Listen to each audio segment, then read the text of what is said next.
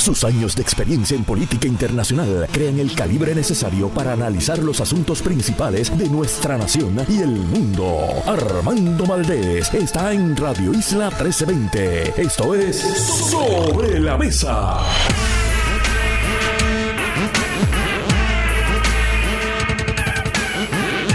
¿Qué es esto? Sobre la mesa. Buenos días, Puerto Rico. Soy Armando Valdés. ¿Qué me gusta eso? Dice, esto es sobre la mesa. Para el que tenga duda, ¿qué es esto? Sobre la mesa. Yo soy Armando Valdés. Usted escucha Sobre la Mesa por Radio Isla 1320.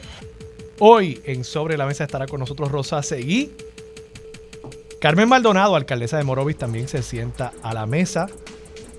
Le vamos a hacer una entrevista que le hemos hecho ya tanto a Luis Javier Hernández, el alcalde de Villalba, como también a Jesús Manuel Ortiz, representante por acumulación. Los tres son candidatos a presidir el Partido Popular Democrático. Y Carmen Maldonado va a estar aquí en el estudio con nosotros. También estará Jorge Vélez, portavoz del Festival Leche Fresca de la Fundación Sila María Calderón, Xiomara Feliciano. Kenneth McClintock también va a estar sentado a la mesa y José Acarón. Este programa está tepe a tepe hoy de invitados, buenos invitados e invitadas. Y con ellos estaremos analizando todos los temas para hoy, 10 de marzo del 2023. Se acerca la fecha de erradicación de la planilla. No haga como el influencer ese que se le olvidó erradicar la planilla por varios años. Es un problema. Voy a hablar de él hoy.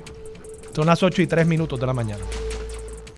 Los asuntos del país tienen prioridad. Por eso llegamos a poner las cartas sobre la mesa. Vamos a poner las cartas sobre la mesa. Precisamente quiero comenzar con ese tema del influencer que el Departamento de Hacienda descubrió llevaba años sin radicar sus planillas, generando alegadamente millones de dólares. Y bueno, efectivamente, la cantidad que el Departamento de Hacienda tasó en contribuciones que dejó de pagar penalidades y recargos superó los 6 millones de dólares que él, entiendo, pagó o está en vías de pagar como parte de un acuerdo de culpabilidad en el que aceptó varios cargos menos graves.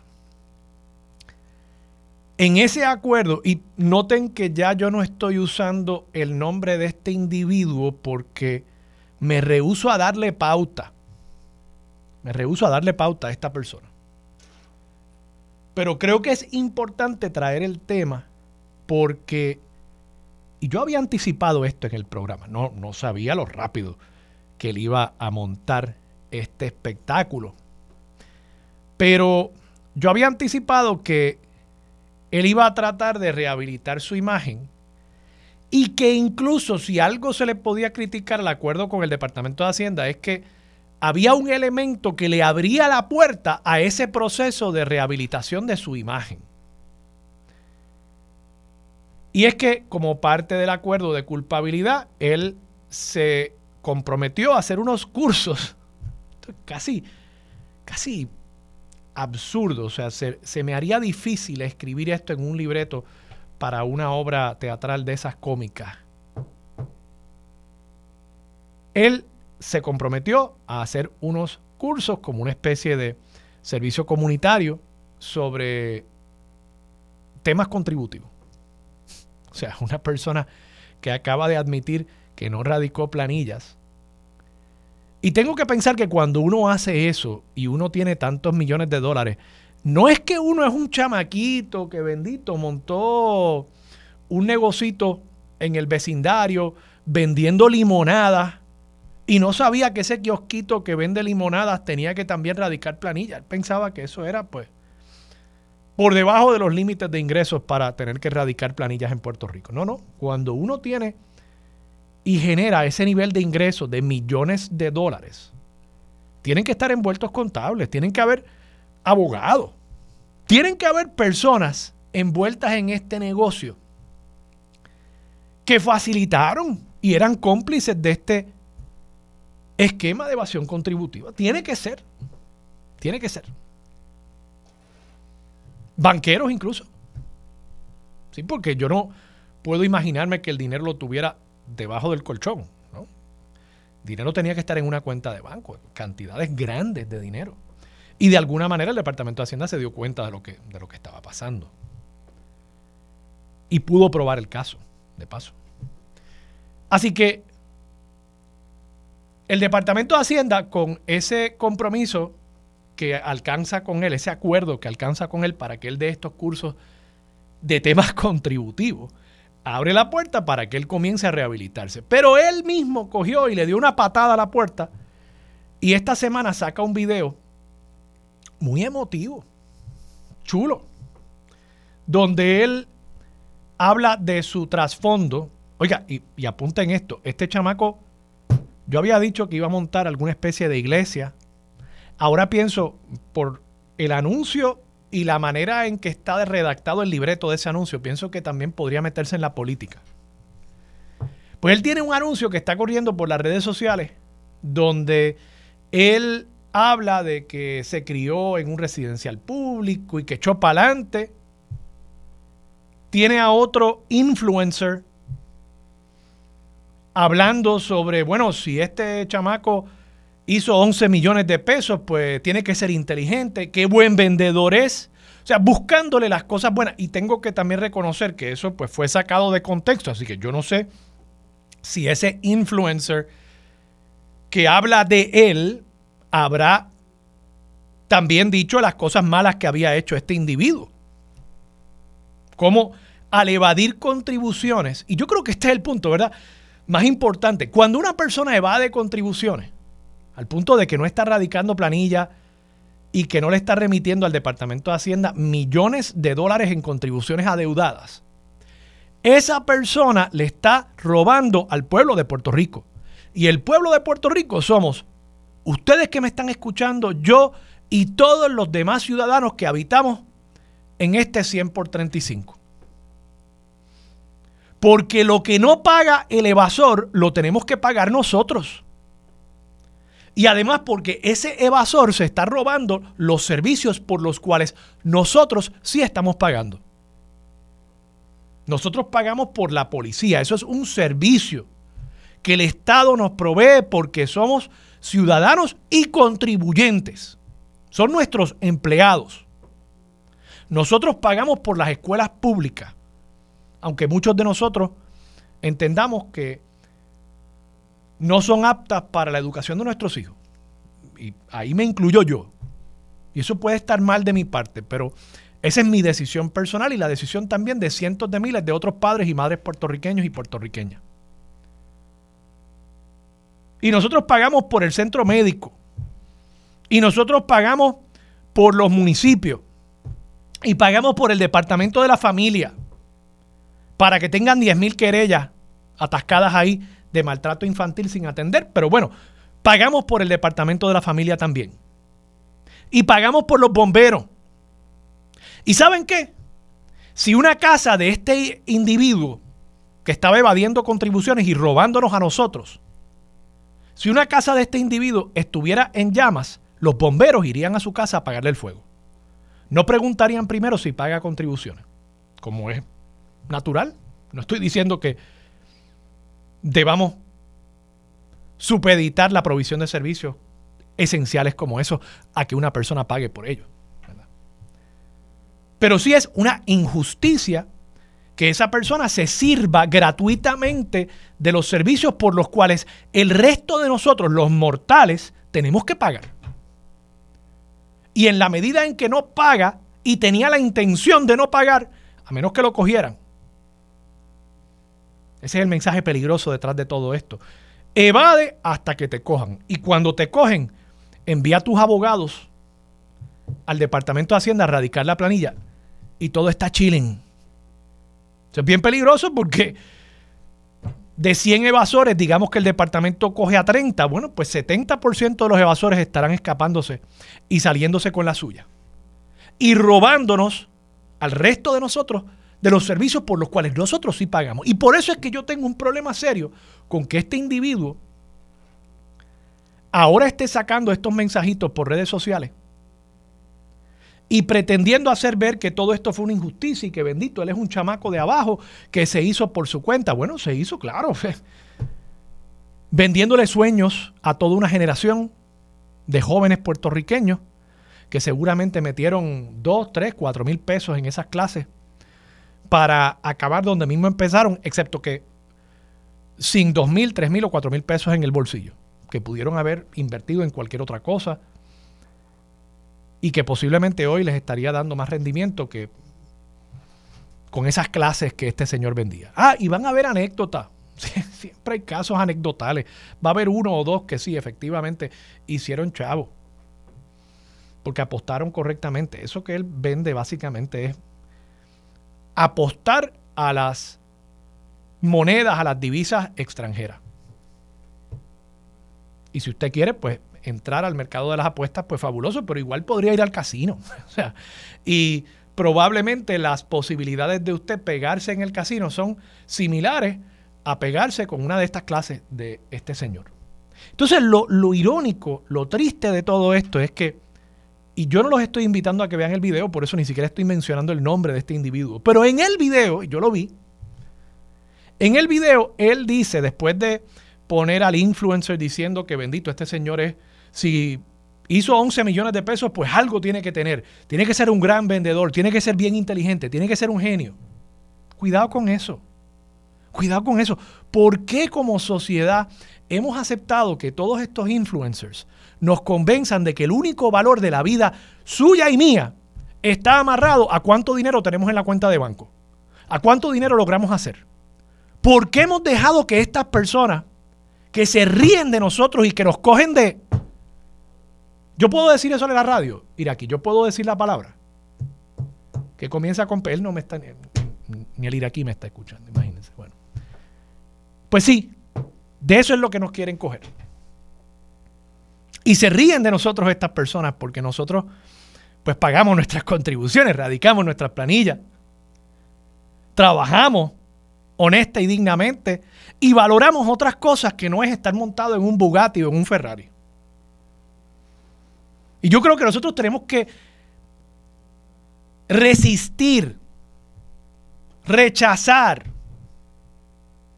contradecir a toda esta cultura e industria de influencers que nos quieren hacer ver que ellos se despiertan perfectamente maquillados, que están más flacos que el resto de nosotros, que son más fuertes que el resto de nosotros, que están haciendo más chavos que el resto de nosotros, que viven en casas lujosísimas, mucho más lujosas que el resto de nosotros, y que al final del día lo que están haciendo es imponiéndole a toda una sociedad una escala de valores que, vamos, yo no creo que corresponda con los valores tradicionales puertorriqueños, yo no creo que corresponda con una escala de valores éticos y morales. Yo todavía recuerdo el discurso ¿no? de Muñoz Marín el 25 de julio del 52, cuando él hablaba de que quería que hubiesen casas en Puerto Rico para todas las personas, que ninguna fuese de arrabal. Ese era el sueño, ¿no? Una vida buena y digna de clase media para el pueblo de Puerto Rico. Y ahora la escala de valores que se está estableciendo en Puerto Rico es a partir de las fotitos de Instagram y los videitos de TikTok y la gente bailando y los gatos jugando con, bolas de hilo. Esa es la cultura, ¿no? En, nuestro país, lamentablemente, que, estamos inculcándole a nuestros hijos, la escala de valores que estamos inculcándole a nuestros hijos con estos individuos. Y bueno, en el video, de nuevo, después de hablar de su trayectoria, que él empezó en un residencial público, pone al influencer diciendo que algo tiene que tener. Entonces él dice, y aquí es donde quería llegar, él dice que ahora sí que sí les va a revelar a las personas que vayan a uno de sus cursos, si ya está vendiendo cursos de nuevo, ahora sí que sí le va a, le va a revelar cómo él hizo su chavo. O sea que anteriormente, cuando él estaba vendiendo los otros cursos, él no le había dicho realmente a usted cómo él había hecho su dinero, pero le estaba vendiendo un curso para que usted pudiese imitar su carrera empresarial y hacerse de dinero él estaba vendiendo antes de la acusación un curso que ahora él implícitamente está admitiendo en la más reciente promoción que no le vendía a usted, que no le educaba a usted realmente sobre cómo él hizo su chavo. Pero ahora sí que sí. O sea, este es el tipo que le está diciendo a una persona contra la cual ya cometió un fraude, mira, cree, cree en mí, no te preocupes, créeme que ahora sí que sí. La primera vez te cogí de lo que no eres. Pero esta segunda vez, créeme, ahora sí que sí te voy a decir cómo yo hice mi chavo. Y mi consejo para todos los que me están escuchando, ¿verdad? No caiga, no caiga. Pero si cae en esta ocasión, es culpa suya. Si usted cae ahora, es culpa suya. Fool me once, shame on you. Fool me twice, shame on me. Quiero hablar de otro temita. Lo traje ayer y quiero simplemente cerrar el pensamiento. En Puerto Rico tenemos un problema terrible con obras que se hacen con la gestión pública en Puerto Rico y que no se le da mantenimiento a esas obras. Tenemos problemas como el que ya mencioné en el Departamento de la Familia con 10.000 querellas de maltrato infantil que no se atienden. Tenemos problemas en la policía con el nivel de esclarecimiento de los asesinatos, ni hablar de otros tipos de delitos que no escalan al punto de un asesinato. Cuando esos esclarecimientos llegan a los tribunales, tenemos un problema terrible en los tribunales con que esos casos no prosperan y no logramos convicciones en esos casos. O sea que la mayoría, la vasta mayoría de los asesinatos en Puerto Rico quedan impunes. Tenemos problemas con las carreteras. Tenemos problemas con obras de infraestructura, como por ejemplo el Coliseo que se construyó en Naranjito, que está vacío todavía, que está totalmente abandonado. Se construyen obras y de pronto se queda sin dinero el municipio o la entidad pública para completar esa obra. Tenemos problemas con el mantenimiento de obras que se desarrollan. El Paseo Puerta de Tierra, cayéndose en cantos, una obra en donde se invirtió millones de dólares. El Parque Luis Muñoz Rivera, también abandonado. Y así por el estilo podríamos seguir punto por punto evaluando la gestión pública en Puerto Rico a través de los años y ver que lamentablemente nosotros vivimos en un país donde no hay una gestión pública efectiva, donde no hay mantenimiento de las cosas. Entonces traigo el asunto para relacionarlo con esto que sucedió y esto que se reveló esta semana en el caso del zoológico de Mayagüez. En el caso del zoológico de Mayagüez se llegó a un acuerdo entre las autoridades federales y estatales. Como parte de ese acuerdo se publica un informe sobre hallazgos diversos, entre ellos animales que se les mató, se les pusieron a dormir tres animales al menos en el año 2014, simple y sencillamente porque esos animales ya no estaban en condiciones para ser exhibidos. No es que estuvieran sufriendo, no es que estuvieran heridos, no es que tuvieran enfermedades, es simple y sencillamente que alguien dijo, mire, ese, ese puma ya como que no está tan lindo para tenerlo ahí, que los niños lo vean, así que dispone de ese animal.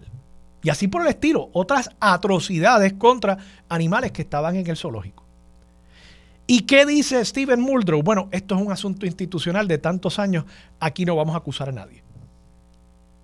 Entonces yo pienso que en la medida en que nosotros podamos usar de excusa el que hay unos asuntos que vienen de años, el que hay unos asuntos que son por problemas institucionales de la burocracia gubernamental, y usar eso de excusa para no responsabilizar a nadie por evidentemente delitos que en el caso de un ciudadano en un campo de golf se le enjuició y se le encontró culpable. Y qué bien que se hizo. Qué bien, porque efectivamente ese individuo que mató a un perrito cometió un delito. Pero igual, las personas que decidieron en el zoológico de Mayagüez matar a tres animales porque ya no estaban en condiciones para ser exhibidos, también esas personas cometieron un delito.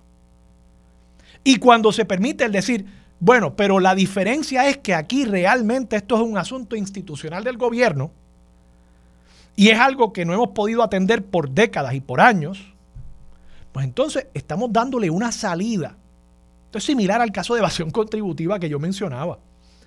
Si usted permite que los evasores contributivos, el día que los cojan, se aparezcan en el Departamento de Hacienda y radiquen sus planillas, usted está promoviendo la evasión. Y es pues un asunto de riesgo que asume una persona. Yo asumo el riesgo de evadir si me cogen pago.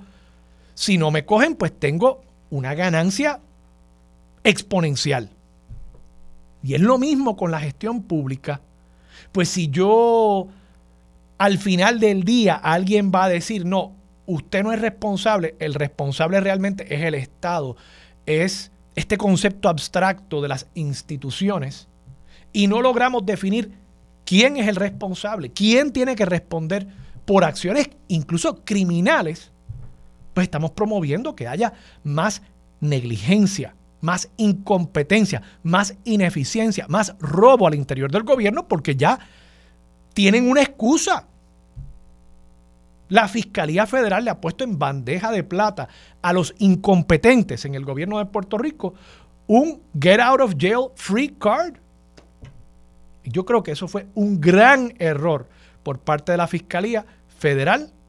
No sé si el Departamento de Justicia Estatal todavía tiene la oportunidad de encauzar a quienes se puede identificar como responsables de algunos de estos delitos, pero me parece que es lo correcto para evitar que sigamos viviendo en un país con todos los problemas que yo les señalé a ustedes que tiene la gestión pública en Puerto Rico.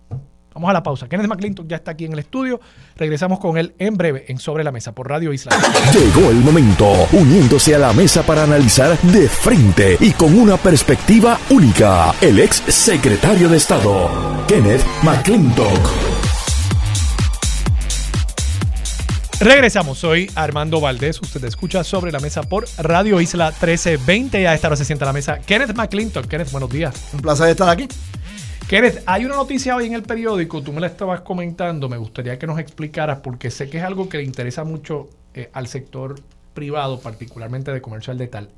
La Junta del CRIM está planteando unos cambios a la manera en que se cobra el impuesto al inventario. Sí, actualmente cuando tú recibes una mercancía en Puerto Rico, tienes que pagar un arbitrio, un impuesto de entrada eh, por ese inventario. Y entonces, si tú vendes el producto en 30 días, como es la mayor parte de, las ventas, pues entonces vas, vas, a recuperar esa inversión bien rápidamente. Pero si es una goma eh, 617, etcétera, etcétera, que no se vende mucho, y tú tienes esa goma por un año y medio, ese año vas a pagar el inventario cuando lo recibiste, y el año siguiente, como todavía tenías la goma sin vender, vuelves a pagar el inventario, el, impuesto al inventario. Lo que propone el CRIM ayer, que yo tú podrías, tú podrías pagar por un inventario 5, 6, 7 veces, todos los años. Hasta que lo hasta Que lo vendas. Si es algo que, no se mueve mucho. Sí. Eso no es la mayoría de los productos, es una cantidad mínima de los productos. Claro, claro. Pero como quiera, cuando tú entras la mercancía a Puerto Rico, te obliga a pagar eso sin saber cuándo vas a recuperar eso cuando lo vendas. Y eso impone, por ejemplo, con ciertas cosas que efectivamente no se venden todo el tiempo, piezas de carro pero, pero que una conveniencia para el consumidor el que esa pieza esté aquí. Claro. Para que si se le daña. si tú, si tú piensas, esta pieza, caramba, ¿cuántas piezas de tengo que pedir, Tengo que pedirla. Tengo que pedirla. Vuelven cinco días. No quiero tenerla en el inventario y Vuelven cinco días porque la tengo que pedir y a veces me la mandan en tres días, a veces se tardan cuatro o cinco días en que me llegue. Y eso todo hemos pasado por eso. No, y entonces el costo que añade, ¿verdad? En la medida en que tú traes la pieza por una orden especial, probablemente la estás trayendo por UPS o FedEx. Sí. Así que también te aumenta el costo de la pieza para el Y cada día que tu carro está en el garaje, tiene un costo para ti, porque o tienes que alquilar un carro, o tienes que hacer 20 mil emborujos para moverte, o tienes que usar Uber para llegar a los sitios donde tienes que llegar. Yo ayer tuve mi carro en el garaje, me atendieron bien rápido, pero como quiera que sea, tuve 6 o 7 horas sin el carro y tuve que usar tres Ubers para moverme a donde tenía que moverme para, para mantener la normalidad de mi día laboral. Bueno, pues lo que ellos están subiendo ahora, y esto pues le cuesta un poco a los alcaldes, pero le resuelve enormemente a la gente, y yo creo que eso es lo importante, es que se pague ese impuesto cuando vendan la mercancía, no cuando la reciben. el municipio va a seguir recibiendo el mismo... O sea, di- una vez solamente. y vas a pagar una vez que es cuando, Cuando la vende. cuando la vende. O sea que si tú trajiste una goma a Puerto Rico y estuviste dos, dos años aguantando esa goma en tu inventario, pues cuando finalmente vendes la goma, entonces es que cobras, eh, pagas el, el, el Y la impuesto tasa inventario. sería la misma. Sí, sí, todo, todo es igual. Y es- en ¿Y el esencia, clima estimado cuánto esto impacta ellos reciben 200 y pico de millones de dólares por impuesto al año. a eh, propiedad mueble? Sí. En, en general, ¿no? Y- sí, y pues, eh, Porque eso incluye, por ejemplo, Radio Isla paga, eh, Radio Isla y cualquier empresa, sí. eh, por, por la computadora, por estos muebles, Sí. etcétera. Hay, una, hay un impuesto sobre la propiedad pero mueble. entienden que va a ser una cantidad mínima de millones de dólares, pero mínima, o sea, quizás 1, 2, 3%. La reducción. La reducción que no se va a recibir, porque la inmensa mayoría de los impuestos al inventario son sobre productos que se venden en mucho menos O sea, de un que al final del día probablemente el sector privado va a seguir reclamando el que se elimine el impuesto. Bueno, entonces ahí, O sea, porque si el ahorro es tan mínimo como lo estás planteando, pues... sí, pues eh, ahí ya están siendo irrazonables. Porque cuando tú tratas de llegar a un consenso, tú tratas de, de Pero, llegar esto es dólares y centavos. O sea, si han estado no. reclamando que el impuesto al inventario es malo porque les cuesta mucho pues dinero entonces, y sí. ahora les van a ahorrar poco, Pues pues, como es, o sea, como es no es irrazonable. Bueno, sí es irrazonable porque en dólares y centavos tu exposición pública tiene valor. Y si vas a estar malgastando tu exposición pública, tu, tu conocimiento y contacto con los periodistas para estar requete chavando con este issue, Por eso, pero es que si... O sea, no, no sé si... los municipios tienen que recibir un dinero.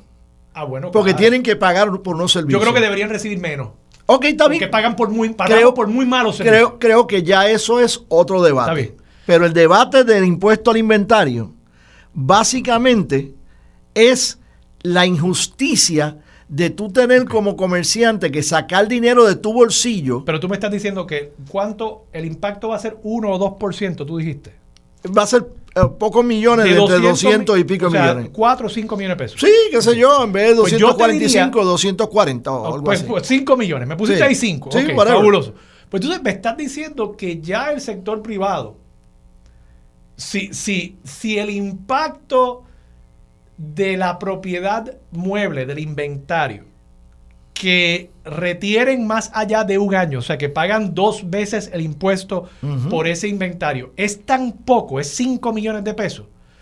Pues entonces yo pienso que el sector privado... Pero ese es uno de los impactos económicos, ese es solamente uno. Otro es que tú vienes y traes una mercancía a Puerto Rico y no puedes sacarla del, almac- de- del, del puerto Ajá. hasta que tú no pagas ese impuesto. Y tienes que meterte la mano en el bolsillo o tienes que cogerle prestado a tu banco en la línea de crédito para pagar intereses hasta que tú recuperes esa inversión. Eso se elimina porque solamente vas a pagarlo cuando recibas el valor de la espérate, mercancía espérate, en la venta. Yo, yo, importo cosas y revendo cosas en Puerto Rico. Yo no pago el impuesto al inventario para sacarlo de, del, del muelle. Pero no sé exactamente cómo es que lo hacen, eso, pero, eso no es- es- pero tienes que tienes pagarlo que pagar, cuando, no lo has, no, cuando no lo has vendido. Y quiere decir que si, bueno, claro, ese es el impuesto al inventario, si pero tú eso no es has, otra cosa. O si sea, tú no has pagado, si tú no has pagado, pues quizás no, no es en el muelle. o sea, en el muelle lo que se paga, en digo, es que eh, yo sé un poquito de esto. En el muelle lo que se paga es si tú importas una partida tributable. Yo lo, la mayor parte de lo que yo importo son libros, que no son partidas Ujú. tributables para fines del IBU. Sí. Pero cuando importo peluche o cuando importo rompecabezas, eh, yo tengo una editorial de literatura infantil junto a mi esposa. Por eso es que estoy hablando de estas cosas, ¿no? Pues cuando Que, yo- by the way, creo que es inconstitucional que te lo cobren en el muelle. Porque no bueno, está... podrá ser inconstitucional, pero, sí, pero... Pero, pero si, si si tú compras una Pues tú me mercancía... llevas el caso. Si tú compras... Yo no, yo no soy abogado Pues, postulante. pues me buscas uno. si, a- si tú eh, compras una mercancía en Virginia y mueves la mercancía a Maryland, a tu negocio, nadie te para en esa frontera interna para cobrarte sí, nada. sí, en teoría, en Y- y teoría yo creo que- una, violación creo- a la libertad en la de práctica, comercio entre... en la práctica también Sí, lo sí. es. Bueno, pero el punto es que uno paga... nadie, se- nadie se atreve a demandar al gobierno para el- eso. Uno prepaga el IBU. Sí. Que entiendo incluso que la reforma contributiva de Pierluisi posiblemente le Va a cambiar eso. eso. pero, pero algo, olvídate de dónde es que se cubre. Inventario. es que lo cobras antes de que lo has vendido. Y que eso quiere decir que tienes que meterte la mano en el bolsillo y pagarlo tú con tu dinero o tienes que recurrir a tu línea de crédito con el banco y el dinero que tú cojas prestado a través de tu línea de crédito, mensualmente tienes que pagar unas tasas de interés que ahora están más altas que nunca, este, para, para pagar eso hasta que tú recuperes Pero si la vasta mayoría de ese impuesto se paga y recupera dentro de un mismo periodo de 12 meses. Sí. Y lo que realmente impacta y requiere un pago doble, triple, cuatro veces, son más o menos 5 millones de impuestos. Pienso la goma que, no se ya el impuesto, ya el sector privado ya malbarató la buena fe que pueda tener con los medios de comunicación, porque es que si al final del día el impacto son 5 millones de pesos. Pero en el mundo legislativo, en el mundo fiscal, en el mundo gubernamental, uno tiene que aprender a llegar a unos consensos. Si tú no aceptas. de 245 a 240. A lo que sea, yo no sé Me parece que, el, que el consenso tira más para el lado de los municipios que para el lado del sector Pero en vez de estar pagando mensualmente intereses al banco, por usar tu línea de crédito que tuviste que usarla cuando pagaste el impuesto de una mercancía que todavía no has vendido, ahí te estás ahorrando algo todos los meses y estás eliminando una injusticia que tienes que hacer. De nuevo un pelo este argumento. Si ellos no, sí, si ellos no, bueno, no, es que de nuevo un, no un pelo. Si tú estás dispuesto a que se resuelva parcialmente a través de consenso un problema legítimo que tú planteas, pues santo y bueno. Si eso no es suficiente para ti, pues entonces mira, no se aprueba nada y sigue la cosa tal como está. Vamos a la pausa, regresamos con más de Sobre la Mesa por Radio Isla 1320. Regresamos, soy Armando Valdés, usted escucha Sobre la Mesa por Radio Isla 1320. Kenneth, hay una noticia interesantísima en el periódico El Nuevo Día de hoy. ¿Quién firma la nota? A mí siempre me gusta reconocer a los periodistas. No sé si es de Gloria Empresarios activan un super PAC. Este super PAC. Gloria. Gloria Ruiz colaboradora de este espacio. Un saludo a ella. Eh, un sector del sector privado está montando un super PAC. Los super PACs tienen unas reglas. Los super PACs, por ejemplo, no pueden donar dinero directamente a otra campaña, pero sí pueden tener lo que se conoce en inglés como un independent expenditure, o sea, una campaña independiente. Una campaña independiente que no coordine con otras campañas ni con otros grupos. Ni con el beneficiario de esa campaña ni con el beneficiario o, el afectado. Sí, porque también, sí, también en contra de alguien. Tú puedes montar un super PAC en contra de cierta figura. Incluso yo me sospecho que este super PAC va a ser más en contra que a favor. Pero bueno, mm. eh, ¿qué te parece a ti? Bueno, primero que nada, hace más de 30 años que yo he estado proponiendo que el sector privado se active más en, ayudar a candidatos que le favorecen a salir reelectos. Hubo una época en que estaba el representante Ángel Cintrón en la Cámara, que ya no está en la Cámara, está el senador Enrique Rodríguez Negrón, que ya no está entre nosotros, y estaba yo, que éramos personas que siempre, sin que nadie nos cabildeara ni nada, siempre votábamos a favor de issues que tuvieran que ver con la libre empresa.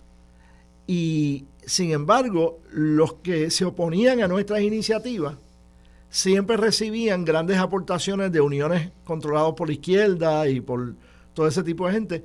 Y nosotros regularmente no recibíamos mucha ayuda de nadie en, nuestra, en nuestras campañas. Yo no, yo no tomaba las decisiones que tomaba porque estuviera buscando un donativo de nadie. Pero sí te digo que eh, la libre empresa, o sea, los beneficiarios de la libre empresa deben organizarse y ayudar a, los legisladores y a las personas que regularmente mantienen una filosofía a favor de la libre empresa, a favor de la competitividad, a favor del consumidor inclusive, porque si los precios bajan por, competencia, eso beneficia al consumidor. Este, así que en términos generales estoy a favor. Sin embargo, eh, me preocupa que unas cuantas personas se vayan a convertir eh, como en uno, unos titanes que tienes que ir a donde ellos para pedirle, eh, para decirle lo que tú estás haciendo, en la esperanza de que ellos independientemente te, ayuden. Pero en términos generales, yo creo que todo el que tenga una postura eh, claramente definida, que requiera asistencia y, y, apoyo en la legislatura, debe estar preparado, ya sea a, través de donativos individuales personales a candidatos a posiciones electivas, o ya sea a través de donativos eh, que pueden ser de cualquier cantidad a una entidad que entonces haga campañas independientes a favor o en contra de alguien, que lo puedan hacer. En 1996 hubo una coalición de izquierda que me hizo campaña en contra porque yo apoyé la reforma de las telecomunicaciones en Puerto Rico y apoyaba el que eventualmente se vendiera la... Y ahí te quedaste fuera del Senado. Casi, casi. Eh, contrataron al ex representante independentista Irán Meléndez, que hizo una campaña que todo el mundo creía que iba a ser efectiva porque me estaba eh, targeteando en los 17 o 18 precintos y municipios donde yo acumulaba el voto íntegro de La Palma y entonces motivando a que votaran en forma no íntegra, que los PNP votaran en forma no íntegra, pero por cualquiera menos que Kenneth McClintock. Fue el año que más votos yo saqué para mi reelección. Te hicieron un favor. sí, bueno, sí, pero... A mí lo que me preocupa con esta este tipo de iniciativas, derecho tienen, o sea, yo no, sí, ¿no? todo el mundo tiene derecho a... que de hecho yo estoy en contra de que, de que exista ese derecho, yo estoy en contra Los super de Citizens United, que es la, decisión del Tribunal Supremo Federal que hace posible esto. Sí. Bueno, o sea, yo estoy, yo, yo estoy de acuerdo contigo, estoy en contra del, del mecanismo, pero, pero tiene que haber una forma de que el sector privado pueda expresarse. Seguro. O sea, que eso no... La primera manera es como lo hace el resto de la humanidad aquí que es que cuando te invitan a que vayas a una actividad, pues tú pagas 200 pesos por ir a la Pero mi preocupación con esto es la radicalización. Que, que la agenda sea reaccionaria ante la izquierda y entonces eh, que eh, siga eso llevando a la política y a los líderes políticos a una polarización, algo así como lo que estamos viendo también con el debate del aborto. O lo que ocurrió en el 2012 cuando la candidata popular alcaldesa de San Juan tuvo una campaña que más de un 50% fue financiada por unos sindicatos laborales este, y que básicamente le compraron la alcaldía. Si ella no hubiese tenido los recursos de ese sindicato para su campaña o para una campaña a favor de ella, con toda probabilidad ella hubiese perdido ante Jorge Santini y no hubiese ganado. la SPT le corrió la campaña. ¿Cómo? Que la SPT le corrió la campaña Victoria Ciudadana también en el 2000. Y eso también, sí, sí, sí. Kenneth, gracias por estar disponible para Seguro. Un abrazo. Estamos, cuídate. Tengo en línea telefónica a esta hora a José Acarón y es que el gobernador, José Acarón, por supuesto, director ejecutivo de la AARP, grupo que representa los intereses de los adultos mayores en Puerto Rico, y esta semana el AARP está celebrando porque han logrado que el gobernador firme lo que se convirtió en la ley 42 para capacitar sobre el manejo financiero y la preparación para el retiro. José Acarón, buenos días, ¿cómo estás? buenos días a todos, Armando, ¿cómo estás? Muy bien, ¿y tú? Muy bien, gracias a Dios. Pues como tú dices, eh, contento porque se ha dado un paso crucial para atajar la crisis de inseguridad financiera en el retiro que tiene nuestra población a largo plazo. ¿Qué propone o que ya establece como ley este proyecto? Pues mira, es una realidad en nuestro país que la falta de capacitación financiera ha llevado a que la, más de la mitad de la población de Puerto Rico vive endeudada y en crisis económica. No hay desarrollo económico con una población que está en quiebra. Además de eso, a largo plazo lo que estamos creando, y esta, esta ley 42 ahora, es a largo plazo, porque tenemos que trabajar con las próximas generaciones, porque las decisiones que tú tomas a los 20, los 30, los 40, determinan tu seguridad financiera y tu salud en los 50, 60, 70. Y ahí es que va esto. Tiene dos partes, Armando. Número uno, crea un comité para que toda la gente que trabaja con seguridad financiera y capacitación financiera, hacer una campaña integral de país sobre capacitación financiera a todos los sectores, todas las edades, toda la, la parte socioeconómica. Eso es una parte. La segunda parte, hay un sector en el país que no tiene mecanismos para ahorro para el futuro. Los empleados públicos están cubiertos en esa parte, las empresas grandes tienen las 401k, por el sector de los pequeños comerciantes, empresarios, los pymes, no tienen nada que ofrecerle a sus empleados para el retiro, para que ahorren para el retiro. Y esto es lo que propone crear una, que otro comité que va a crear una herramienta para que las personas que trabajan como con los pequeños comerciantes y la empresa puedan entonces ofrecerle a eh, herramientas para el retiro, instrumentos financieros para el retiro. Esto fue auspiciado, fue apoyado por el Centro de Detallista, por la Cámara de Comercio, por el SHRIM, eh, muchas otras organizaciones que están promoviendo la parte de seguridad financiera. Yo creo que esto es bien importante. Y repite lo que dijiste sobre cuándo es que las decisiones de uno impactan qué otra época en la vida. Porque es que yo creo que eso es importante. Y, y uno de los temas que discutí hoy fue uno de estos eh, influencers que tú sabrás que tuvo un casito de evasión contributiva. Y yo creo que es importante que la gente se dé cuenta de que hay herramientas responsables de educación financiera y que las decisiones que toman ahora impactan su vida futura. Sí, es que la vida es un continuo, Armando y amigos que nos escuchan.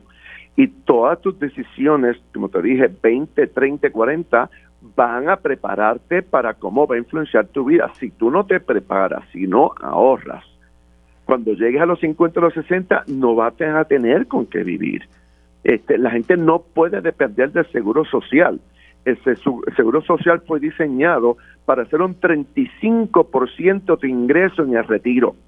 Y aquí en Puerto Rico el 60% de la población es su único ingreso. Así que ah, tenemos que enseñar a la, toda la población de todas las edades que hay que ahorrar. Esto empieza por la política pública, Armando. Aquí todo lo que se habla como métrica de economía del país es el consumo. O sea, que está promoviendo que se consuma. Tenemos que empezar a medir lo que es productividad y ahorro. De acuerdo. En el país.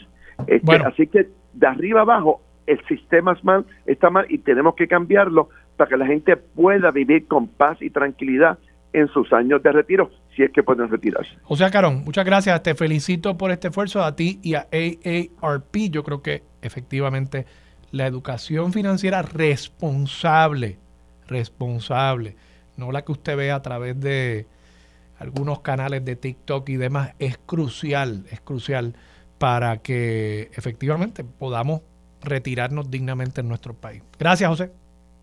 Vamos a la pausa. Regresamos con más de Sobre la Mesa por Radio Isla 1320. Yo soy Armando Valdés, usted escucha Sobre la Mesa por Radio Isla 1320. Lo próximo se sienta la mesa rosa. Seguí nuestra colaboradora de todos los viernes, además Carmen Maldonado, candidata del Partido Popular Democrático a presidir la colectividad y alcaldesa de Morovis, está con nosotros aquí en el estudio. Y en el último segmento de la Fundación Sina María Calderón, otra de las empresarias formadas en el programa de formación empresarial para la mujer Xiomara Feliciano. Eso es lo próximo aquí en Sobre la Mesa. Por Radio Isla 1320. Su compromiso con la justicia social, los derechos humanos y la equidad la convierten en pieza clave para discutir los temas sobre la mesa. Ahora se une a la mesa la licenciada Rosa Seguí Cordero. Regresamos, soy Armando Valdés, usted escucha sobre la mesa por Radio Isla 1320 y efectivamente se sienta Rosa seguía la mesa. Rosa, buenos días, ¿cómo estás? Buenos días Armando, estoy bien. Un saludo a todas las personas que nos sintonizan. ¿Cómo estás tú? Muy bien, muy bien. Eh, Rosa, quería discutir contigo varios temas. Vamos a ver si nos da tiempo.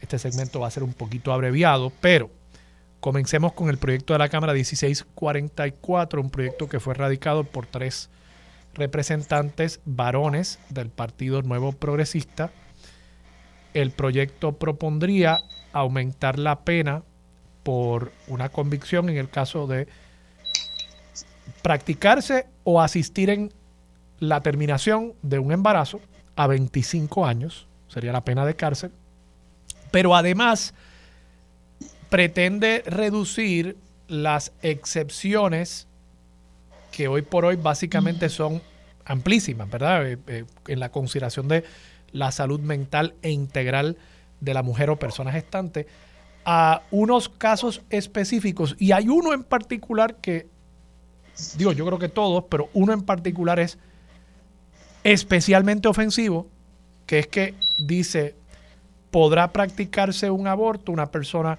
que haya sido víctima de una agresión sexual, pero si es después de la décima semana de gestación, ya no puede hacerlo. Y si lo hace, esa víctima de una agresión sexual, entonces podría ser convicta, acarreando esa convicción una pena de 25 años. ¿Qué te parece a ti? Pues eh, me parece que los representantes desconocen el Estado de Derecho en Puerto Rico. Así que es escandaloso eh, comenzar una exposición de motivos diciendo que no está claro el Estado de Derecho en Puerto Rico en relación al derecho al aborto, eh, pues no, no, sé dónde han estado, ¿verdad? En, las discusiones, en, en las vistas públicas que se han llevado a cabo en el Senado, en la Cámara de Representantes, y también demuestra un, que, no están al tanto de lo que nos han dicho el Departamento de Justicia y el Departamento de Salud, es decir, el gabinete del gobernador, ¿verdad? Porque estos tres legisladores son del Partido Nuevo Progresista eh, y una pensaría que deberían estar en sintonía con lo que se ha dicho de parte del gabinete del gobernador. Eh, así que el Departamento de Justicia, el Departamento de Salud, ambos han dejado meridianamente claro que en Puerto Rico el derecho al aborto es legal, que no ha cambiado el Estado de Derecho en Puerto Rico, eh, independiente de lo que haya resuelto el Tribunal Supremo de los Estados Unidos, que bien se ha dicho que es que ha permitido que los estados lo regulen. Así que en Puerto Rico continúa estando el derecho al aborto vigente, como bien dice, para preservar la vida, la salud física, la salud mental, de la, de la persona que necesite este procedimiento de salud. Vemos la exposición de motivo que trata de hacer creer que ese no es el Estado de Derecho, eso es falso, eh, y mi solidaridad con todas las personas que han pensado que ha cambiado algo por motivo de la presentación de, de esta escandalosa proyecto de ley. En Puerto Rico no existe ninguna crisis relacionada a los abortos eh, ni a las terminaciones de embarazo. Las clínicas, todas las clínicas de aborto fueron debidamente auditadas en el 2022 y no hubo absolutamente ningún señalamiento. Eh, y por el contrario, continuamos exigiendo que si queremos acabar con los abortos, como queremos hacer, porque nadie quiere que, tengamos que recurrir a eso, pues tiene que haber educación sexual, educación sexual desde, desde edad temprana tiene que haber eh, acceso a anticonceptivos, por supuesto, y el aborto libre y seguro y accesible tiene que continuar porque si no lo tenemos, entonces lo que sí va a suceder, como ha sucedido en muchos países del mundo donde se restringe o se prohíbe el aborto, son las muertes de mujeres y de personas gestantes. Eso es lo que nos dice la ciencia eh, y eso es lo que nos dicen también el derecho internacional. Así que me, me, parece que se está tratando de utilizar a las mujeres nuevamente como una ficha política, eh, tratar de pasar una ley solo para hacer ruido, eh, solo para ganar algún tipo de reconocimiento y no se está utilizando la ciencia en el Estado de Derecho en Puerto Rico. Me parece que, que lo que dijiste de las 10 semanas es muy importante traerlo a colación porque precisamente nuestra niñez, menores de edad, que no han recibido esa educación sexual y reproductiva, que no reconocen cuáles son esos síntomas de embarazo, no a las 10 semanas van a conocer que están en etapa de gestación. Eso no funciona así. Así que y muchas víctimas de agresión sexual en Puerto Rico son precisamente menores de edad.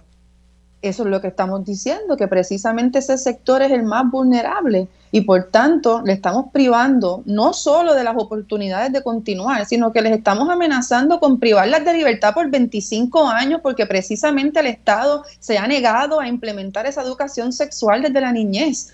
Así que es escandaloso lo que está sucediendo y esto es responsabilidad del gobierno eh, que no ha tomado actuación con implementar el currículo con perspectiva de género eh, ni educación sexual desde edad temprana para que la niñez pueda identificar qué es el sexo, eh, cuáles son esas situaciones en las que no debería haber ningún tipo de agresión sexual y cómo poder evitar embarazo y en la consecuencia y en, en caso de que no se puede identificar eh, a tiempo, ¿verdad? Pues poder permitirle que tomen decisiones sobre su vida, sobre su bienestar social, económico, mental y permitir que continúe entonces este derecho tan importante. Rosa, brevemente, eh, tenemos como tres minutitos. Quería un comentario tuyo también acerca de la determinación de la Fiscalía Federal y las autoridades estatales en cuanto al caso del zoológico de Mayagüez. Se publica un informe en el que se detallan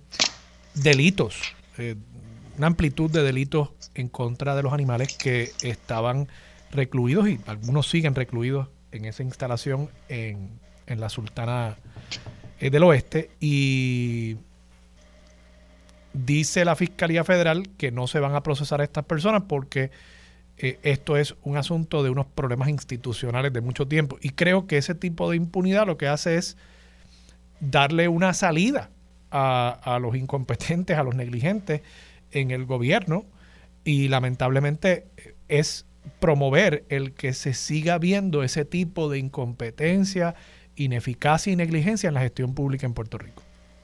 De acuerdo contigo, normalizando el, el, el, abuso, el maltrato, el cautiverio ilegal de animales, eh, las noticias que siguen saliendo de, de, cómo estaban las condiciones, de cómo se mataban animales para darle de comer a otras, de cómo la dejadez en cuidarlo, eh, es escandaloso y es muy bochornoso, ¿verdad? Para, para, para el gobierno de Puerto Rico, esto ha salido eh, en noticias internacionales. Así que qué bueno que se tomaron cartas en el asunto para el cierre del zoológico. Pero sí, estoy muy de acuerdo contigo y hay muchas organizaciones como Pro Bono Onda de la Escuela de Derecho de la Universidad de Puerto Rico, la Comisión Especial sobre Derechos de los Animales del Colegio de Abogados y Abogadas de Puerto Rico, Vínculo Animal y Puerto Rico Sin Su, que emitieron un comunicado de prensa denunciando eso mismo, Armando, que cómo es posible que un reconocimiento, ¿verdad? que lo hemos visto con nuestros propios ojos, que tenemos una secretaria del Departamento de Recursos Naturales que en septiembre del año pasado dijo que fue, visitó, inspeccionó luego del huracán Fiona y dijo que estaba todo perfectamente. La palabra fue perfectamente. Así que hay negligencia, hay posiblemente negligencia criminal y hay violaciones criminales, según nos dice el propio acuerdo del Departamento de Justicia Federal. Eh, el llamado es a que reconsideren esa decisión, que reconsideren el mensaje que le están llevando al pueblo de Puerto Rico, a todas las personas. Todavía continúa la, instalación de Cambalache, todavía continúa el Parque de las Ciencias en Bayamón. Hay mucho que investigar, hay que acabar con el cautiverio. Así que el llamado es a que se continúe entonces eh, eh, analizando en el Senado el proyecto del Senado 1041, que es el que pretende, entre otras cosas, acabar con el cautiverio de animales solo para fines de exhibición y alegada educación. Oye, y es que yo me pregunto si ya los abogados de este señor que mató un perrito en el campo de golf en, en Río Grande, creo que fue, si ya tendrán esa apelación lista con los eh, partes de prensa de las autoridades diciendo, bueno, es que no se adiestró correctamente al personal del zoológico de Mayagüez, él podrá decir, bueno, a mí no me adiestraron tampoco sobre los derechos de los animales. ¿Qué diferencia, hay, ¿qué diferencia hay entre lo que él hizo y lo que hicieron algunas personas en el zoológico de Mayagüez? Oye, y no es, no es que uno quiera venganza, es que en Puerto Rico no podemos seguir viviendo en un Estado de Derecho donde hay tantas excepciones a las normas que le aplican a los ciudadanos si uno es un funcionario público, porque se promueve la impunidad. Se promueve la impunidad, la corrupción y por ahí seguimos. Claro que sí, Armando. Es el mensaje incorrecto. Esperemos que reconsideren. Yo creo que si nos unimos y continuamos alzando nuestra voz como hemos hecho, eh, puede pasar algo. Rosa, gracias por estar disponible para Sobre la Mesa, como todos los viernes. La licenciada Rosa Seguí, nuestra colaboradora aquí en Sobre la Mesa. Y hablemos ahora con alguien que está en el estudio aquí, una amiga, la alcaldesa de Morovis, eh, Carmen Maldonado, que además está aspirando a la presidencia del Partido Popular Democrático. Buenos días, alcaldesa. ¿cómo buenos días, buenos días, Armando. Buenos días a todos los radioescuchas que nos acompañan en esta mañana. Esta entrevista se la he hecho ya a los otros dos candidatos a la presidencia del Partido Popular y siendo justo, pues básicamente hago las mismas preguntas porque creo que lo importante es que el pueblo que nos está escuchando pueda comparar eh, y tener las opciones y toda la información para tomar una decisión acerca de el futuro del Partido Popular el 7 de mayo, ¿correcto? El 7 de mayo, así es. ¿Por qué usted está aspirando a la presidencia? Pues mira, eh, Armando, es muy importante que, el pueblo popular conozca que se ha levantado hace muchísimo tiempo un deseo de que ocurra un cambio radical dentro de nuestra estructura. Eh, esto eh, precisamente para poder fortalecer esta, esta estructura y llevarlo a ganar las próximas elecciones del 2024. Hay mucho trabajo por hacer, muy poco tiempo nos queda, queda muy poco tiempo en nuestras manos para poder levantar realmente ese ánimo de muchos populares que necesitan y requieren de atención inmediata por parte de nuestro Partido Popular. Así que eh, es muy importante ver el trabajo que nosotros eh, estaremos presentando y que estamos presentando eh, ahora mismo al pueblo popular de cara a esta elección del 7, el 7, ¿verdad? El 7 de mayo.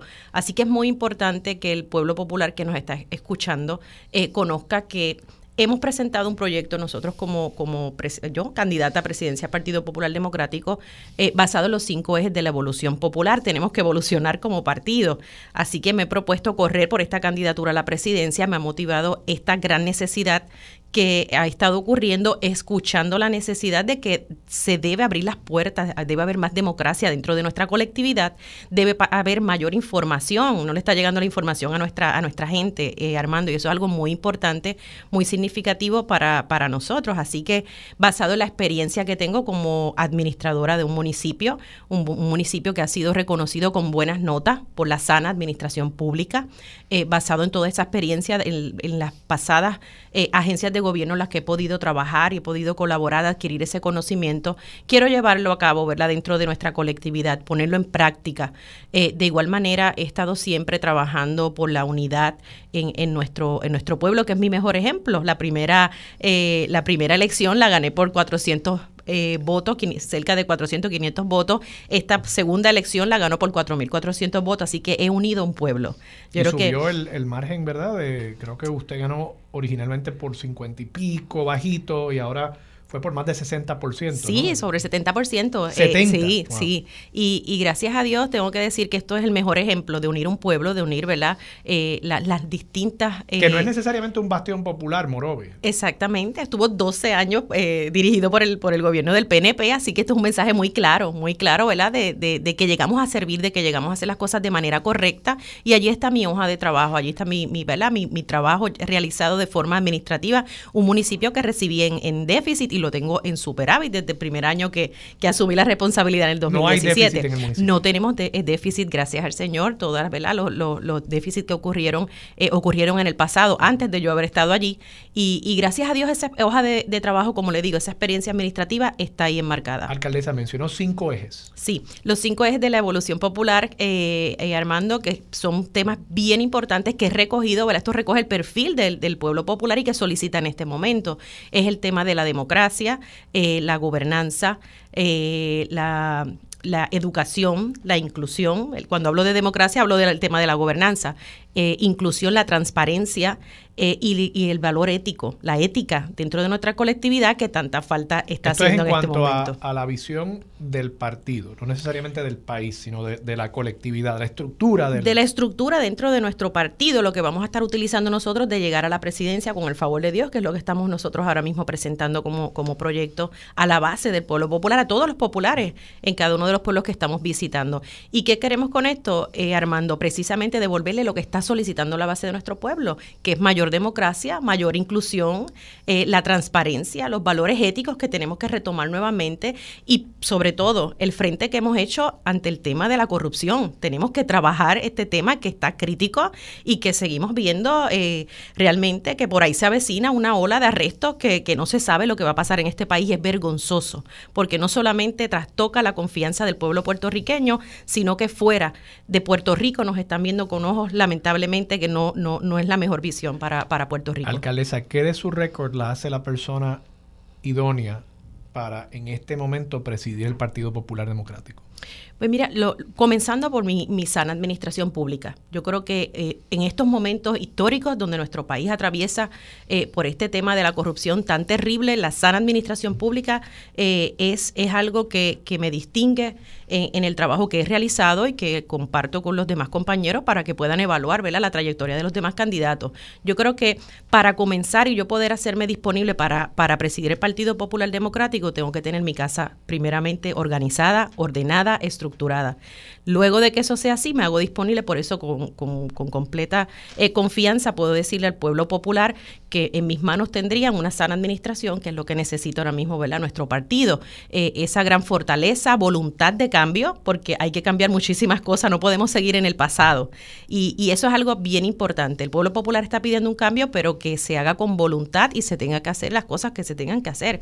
A veces vemos los cambios como algo eh, complicado o algo que va a traer consecuencias negativas y no lo es. Eh, siempre estamos ¿verdad? trabajando y moviéndonos al cambio, que yo creo que es muy importante eh, dentro de nuestra colectividad en este momento clave. Así que estamos trabajando para eso, para poder devolverle al Partido Popular lo que hacía solicitado, Armando. Alcaldesa, en este proceso de camino al 7 de mayo, ¿cuántos alcaldes, legisladores están apoyando su aspiración a la presidencia del Partido Popular Democrático? Pues mira, en este momento, Armando, yo me he dedicado al pueblo. Yo no he tocado puertas para pedir endoso de ningún compañero mío. Sí, la, alcaldesa de Loíza, mi compañera Julia María Nazario, eh, hizo verdad público que estaba apoyando mi candidatura. No he llegado a ningún municipio a pedirle eh, respaldo a ningún compañero alcalde. No he ido a la legislatura para nada a pedirle apoyo en esta, en esta gran eh, encomienda que me, que, ¿verdad? que me he puesto en las manos a realizar. No constante tengo y cuento con el apoyo de la gente, cuento con el apoyo y el, y el, pueblo popular, que realmente es el que desea genuinamente un verdadero cambio. No podemos seguir haciendo las cosas de la misma manera. Yo creo que tocando puertas como, como lo acabas de mencionar, visitando alcaldes y visitando eh, legisladores, esto es lo mismo que ha pasado siempre. Que vengan a endosar, ¿verdad? Eh, los líderes del partido a este candidato y por ahí nos vamos todos detrás de, de, esta persona. Yo creo que no es lo correcto. Yo creo que si hablo de democracia, debo dejársela las manos del pueblo popular y que el pueblo popular sea quien determine realmente quién debe ser el candidato que lo, que lo represente dignamente. Pasando a temas más sustantivos y pensando en el partido como una institución, sí, privada, pero que aspira a gobernar la cosa pública en el país, ¿cuáles usted cree que son las causas que motivan, animan eh, al Partido Popular Democrático para querer gobernar en Puerto Rico? Mira, eh, el Partido Popular Democrático siempre ha sido un, partido que se ha dedicado al servicio esencial de la gente. Yo creo que en Puerto Rico nunca ha habido un partido que se acerque más a la gente que el Partido Popular Democrático. las diferentes ayudas que le hemos nosotros brindado a la gente eh, con diferentes programas desde el gobierno de Hernández Colón, desde Muñoz Marín, porque hay que hablarlo así, desde Muñoz, Hernández Colón, Sila con las comunidades especiales, siempre se ha estado trabajando directamente con las necesidades básicas de la gente, que es lo que hacemos nosotros eh, ¿verdad? Trabajando siempre con, el tema de nuestra insignia que nos ha dirigido y nos ha encaminado. Ahora mismo eh, eh, lo vemos y son los problemas críticos que está pasando Puerto Rico, como, como lo es el tema de la salud. Armando, el tema de la salud lo tenemos que trabajar de manera inmediata y de forma institucional. Nuestro Partido Popular Democrático debe trabajar realmente un plan de gobierno institucional que incluya el tema de la educación, que incluya el tema de la salud, que incluya el tema de la seguridad en el país, que, el que es un tema crítico que está acabando realmente con vidas que, lamentablemente están pagando las consecuencias eh, de un tema que no se está atendiendo y que es un tema que realmente requiere de la atención inmediata por parte de este gobierno. Yo creo que eh, eh, es el único partido, el Partido Popular,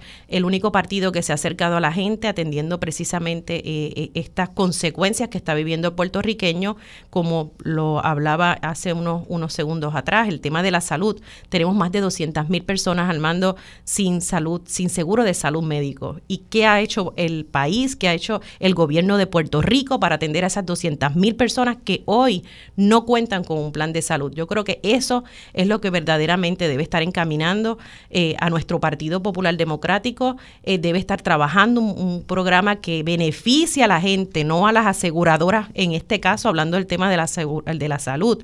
No podemos seguir beneficiando a las aseguradoras de este país que lamentablemente han trastocado, ¿verdad? Eh, eh, esta, toda, toda, esta situación y, por, y es por esta razón que tenemos cerca de 200 mil personas, el gobierno no hace nada por esto. Así que es muy importante que el, Partido Popular encamine un, un, plan de trabajo, un proyecto ¿verdad? genuino que vaya dirigido a estos servicios esenciales de nuestra gente, que volvamos a retomar siempre el tema de la justicia social, que es lo que nos tiene aquí a todos nosotros. Vamos a la pausa un momento, alcaldesa. Cuando regresemos, quiero hacerle una pregunta más sobre el tema de la primaria y entonces entrar en algunas, eh, algunos asuntos que han sido algo controversiales donde Creo que muchas personas quieren saber la posición de los distintos candidatos. Con eso regresamos Claro que sí. en breve aquí en Sobre la Mesa por Radio Isla 1320. Regresamos, soy Armando Valdés, usted escucha Sobre la Mesa por Radio Isla 1320. Alcaldesa, alcaldesa de Morovi, Carmen Maldonado está conmigo aquí. Eh, quiero volver por un momento a unos temas más prácticos del proceso de votación como tal. ¿Cuántos centros de votación van a haber? ¿Quiénes pueden votar? ¿Cuándo? Bueno, sabemos que va a ser el 7 de mayo, pero ¿en qué horario se va a poder votar? E- Ese tipo de detalles, ya lo tenemos. Bueno, se ha estado ¿verdad? reuniendo el, el equipo electoral. Ayer mismo estuvieron reunidos. La, la- la primera información que, que nos, nos transmiten es que van a estar abiertos 110 centros de votación al momento, ¿verdad? O sea, uno por unidad electoral. Hasta el momento, hasta el momento. Yo entiendo que ya la información oficial la estará ¿verdad? presentando el comisionado la próxima semana. Hasta el momento esa es la información que tenemos. Eh, estamos hablando de que en horario de 8 a 3 de la tarde, ¿verdad?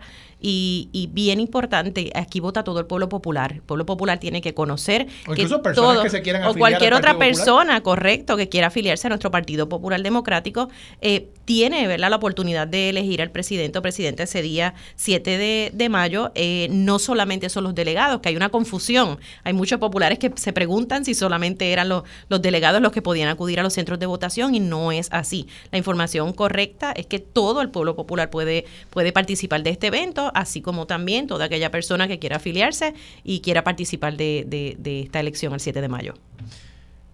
Alcaldesa, otra pregunta más sobre el proceso. Usted ha anunciado que también interesa aspirar a la gobernación, ¿correcto? En un momento dado lo anunciamos, eso lo hicimos así, en la, en la frente ¿verdad? de la, del de la Partido Popular Democrático. ¿Mantiene ese interés?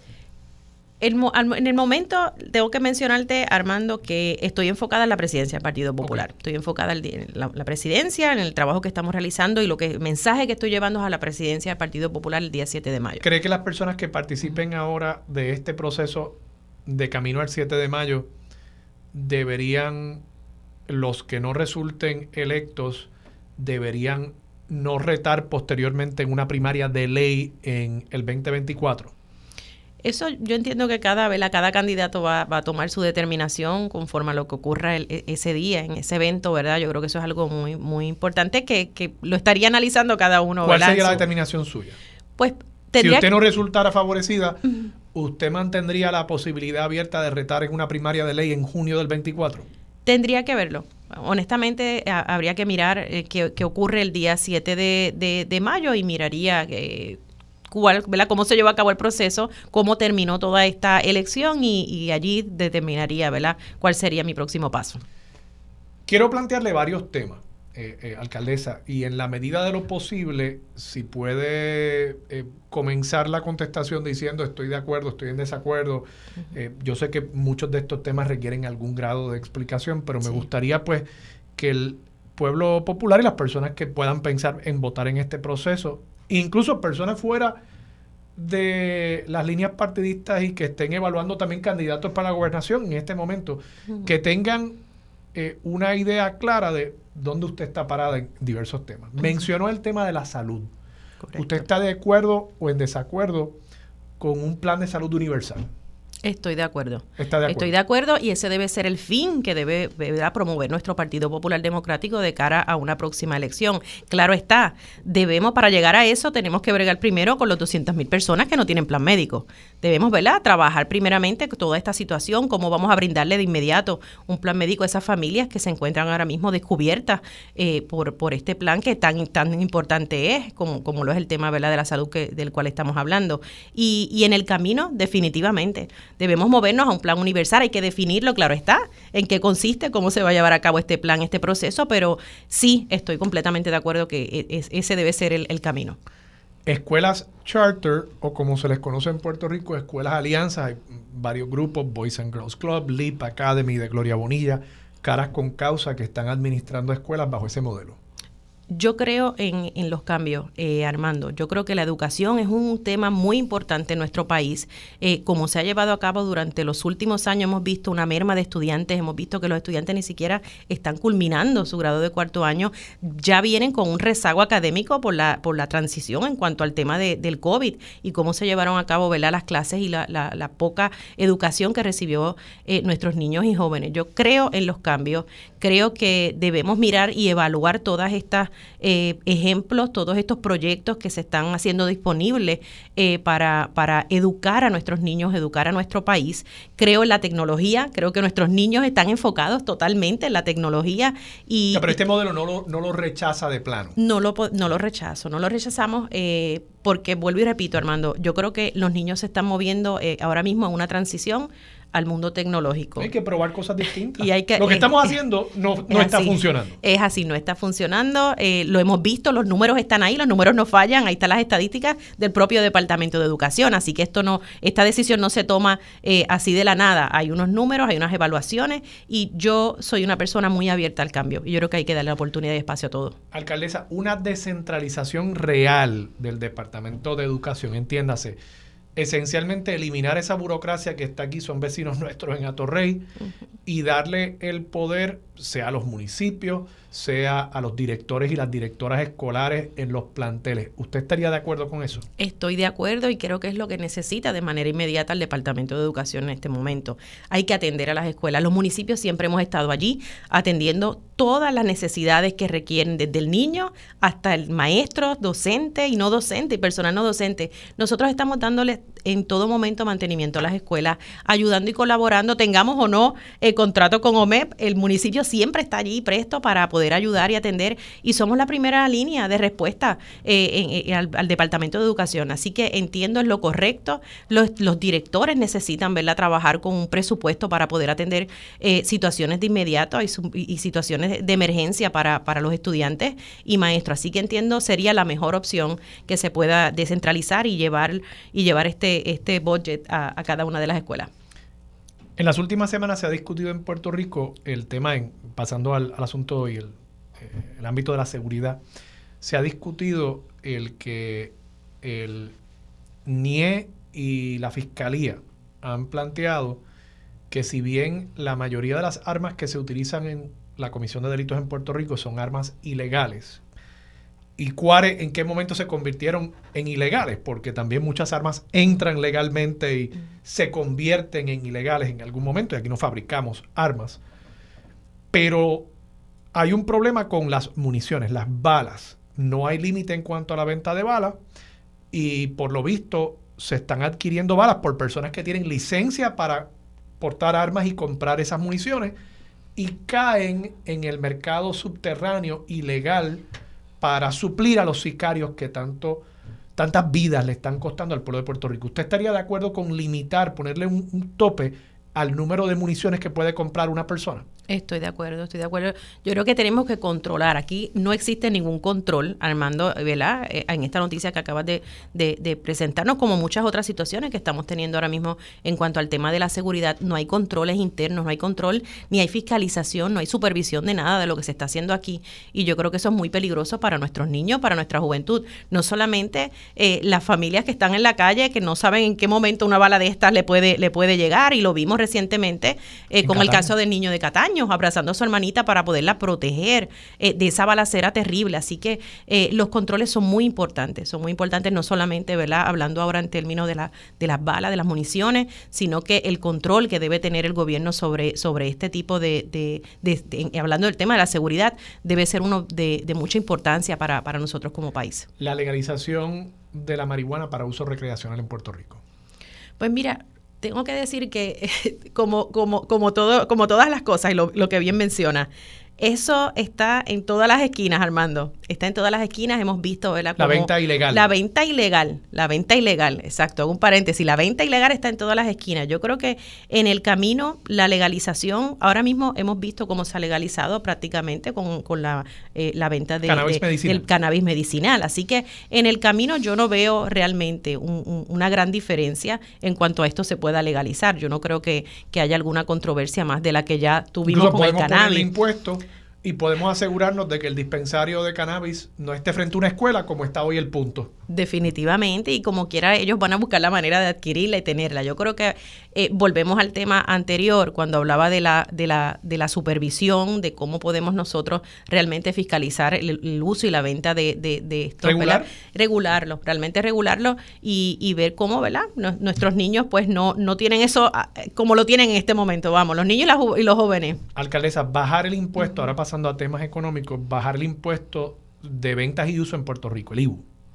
Pues mira, tengo que decir que la situación que, está viviendo Puerto Rico fiscal, eh, Armando, ha provocado, ¿verdad?, que esta situación ocurra. Yo creo que en el camino ya todo ha ido poco a poco cayendo en su lugar. Yo creo que con una sana administración, como la que hemos trabajado nosotros en nuestro pueblo, sería real que baje el IBU. Claro que sí. Y eso es lo que debe fomentar nuestro Partido Popular Democrático. ¿Cómo ayudamos al bolsillo? 5% es el nivel más alto en todo Estados Unidos. Terrible. Y lo sigue pagando nuestra familia puertorriqueña. Yo creo que esto ha sido, ¿verdad? Bien, un asalto, un asalto a la familia puertorriqueña que lamentablemente ha tenido que pagar las consecuencias de malas administraciones, de, de gobernadores que no han podido hacer su trabajo y le han pasado pasado factura al pueblo puertorriqueño. Eliminar el impuesto al inventario.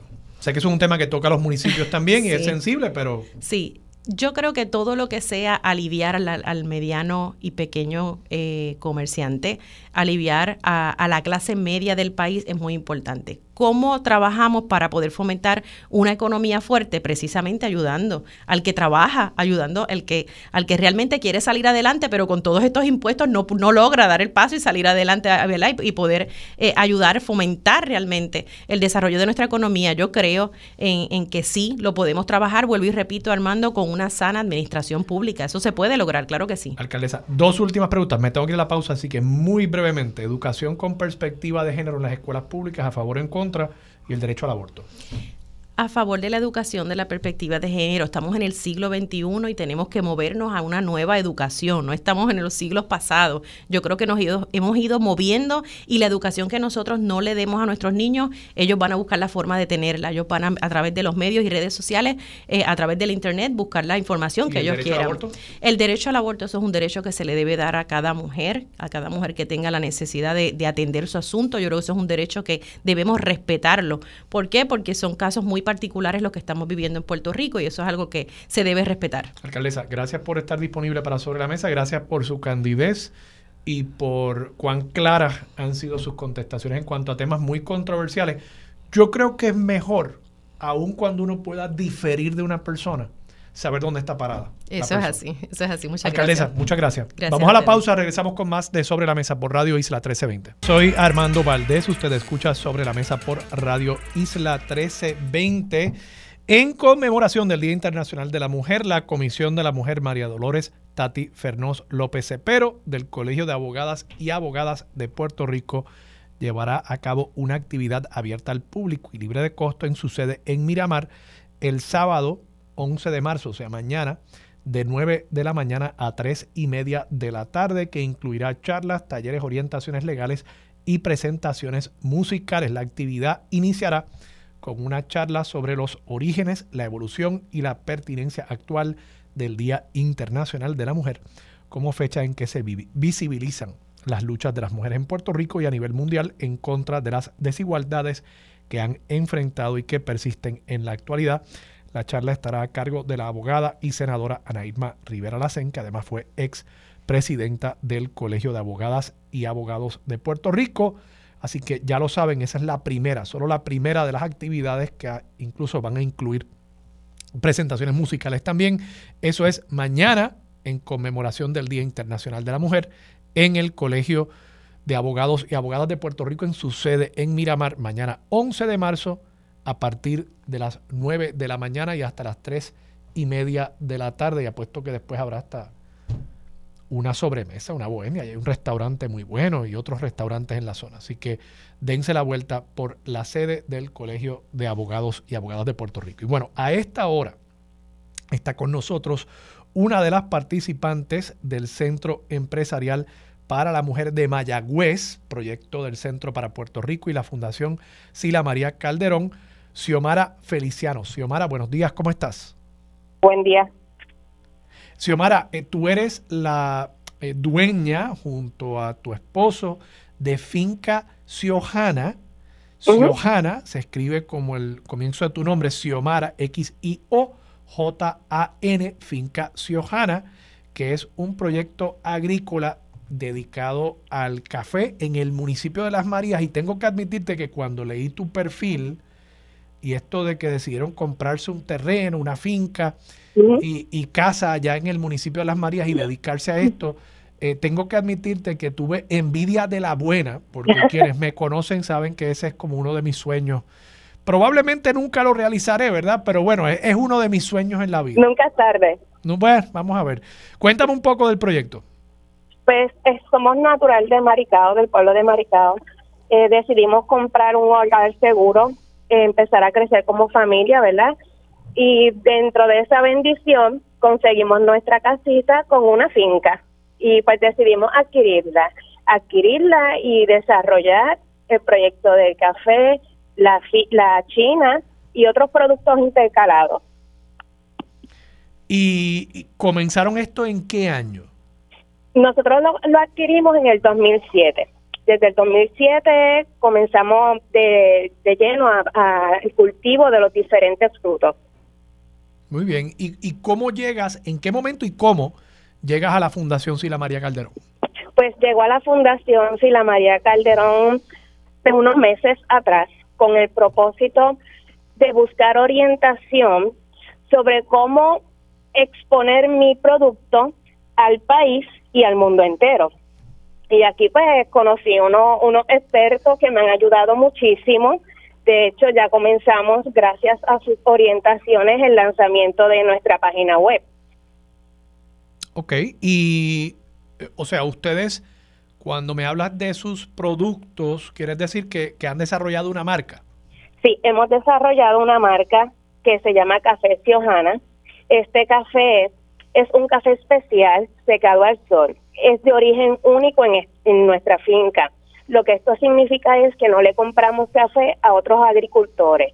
Todo lo que exponemos es únicamente de nuestra finca. ¿Y ese producto cuándo ustedes lo lanzaron? Hace un año, este, bueno, vamos a cumplir un año, lo lanzamos en el mes de junio del 2022. Okay. Y por eso, por ese producto es que decidieron buscar la ayuda de la fundación para ver cómo lo podían mercadear más efectivamente y llevarlo a, a los consumidores. Eso es así. Actualmente nosotros vendíamos jugo de China natural exprimido al momento en los festivales del país diferentes pueblos, eh, llegábamos con la chinita de las Marías y lo escribíamos el jugo al momento y lo vendíamos. Adicionar al, jugo de China, pues decidimos, decidimos llevar el café al producto final, no solo al empaque, también al vasito donde usted puede degustar el producto. O sea, tienen un, un coffee shop entonces. Ambulante, más o menos, exacto. Ok, ok. ¿Y dónde podría el público comprar? O sea, ¿lo están distribuyendo a través de tiendas o es una venta directo al consumidor? Es una venta directa al consumidor. Actualmente pues seguimos recorriendo los festivales, ferias y bazar al que el centro nos expone también porque nos invita y nos lleva a diferentes puntos de la, de la isla a llevar nuestro producto. Además, ahora también lo pueden adquirir por nuestra página web. O sea, y ya la página web está funcionando está funcionando. Hicimos el, el, lanzamiento oficial ahora en el esta semana, en el mes de marzo. Así que pueden entrar y aprovechar un descuento que vamos a tener hasta el 14 de marzo, si no me equivoco, y pueden adquirirlo lo mismo molido que en grano. Ok, ¿y cuál es, cuál es la página de internet? Es www.cafeciojana.com. Sí, incluso si ponen Ciojana en Google, que es lo que yo acabo de hacer, eh, les, va a aparecer, les va a aparecer eh, el, enlace. De nuevo, Café Ciojana es X I O J A N A. Sí, eh, viene de, los nombres de la familia. De Xiomara, de Javier papá, Javier hijo y Adriana.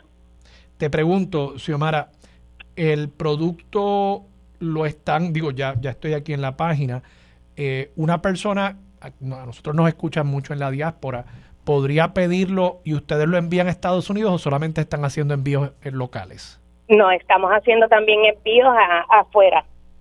Se realizan. Excelente, excelente.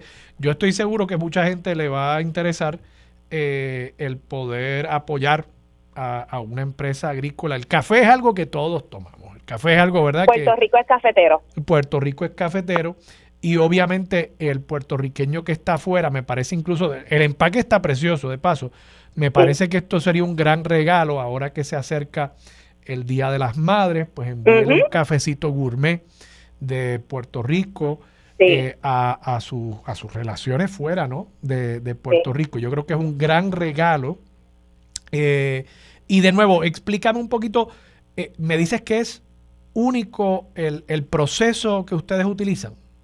Sí, nosotros el café se cultiva bajo sombra, lo recolectamos únicamente maduro, se seca al sol, se le ofrece un tueste medio para realzar los sabores achocolatados y frutales que tiene el producto naturales y se, empaca en, en la misma finca.